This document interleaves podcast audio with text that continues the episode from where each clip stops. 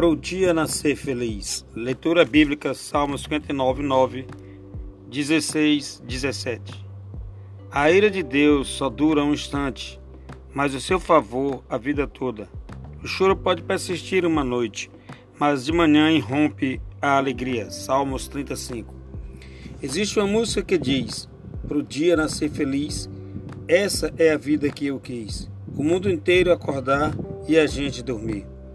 Então, um dia feliz acontece quando podemos deitar e dormir pela manhã enquanto todos estão se levantando para trabalhar. Isso pode até ser bom quando estamos de férias e ficamos acordados até mais tarde, sem a preocupação de levantar cedo no dia seguinte. Mas para o dia nascer feliz, é bom que não demoremos muito para acordar. Quando o dia começa, também nascem novas esperanças e oportunidades para cada um de nós. Se o dia nasce feliz, teremos grande chance de ter tarde e noite boas também.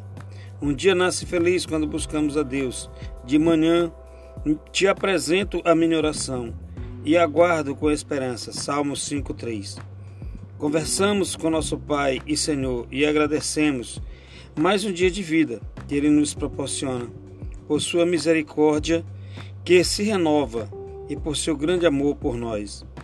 Mas se algo nos aflige logo de manhã, também podemos clamar por seu auxílio, pois ele é o nosso abrigo seguro nas dificuldades.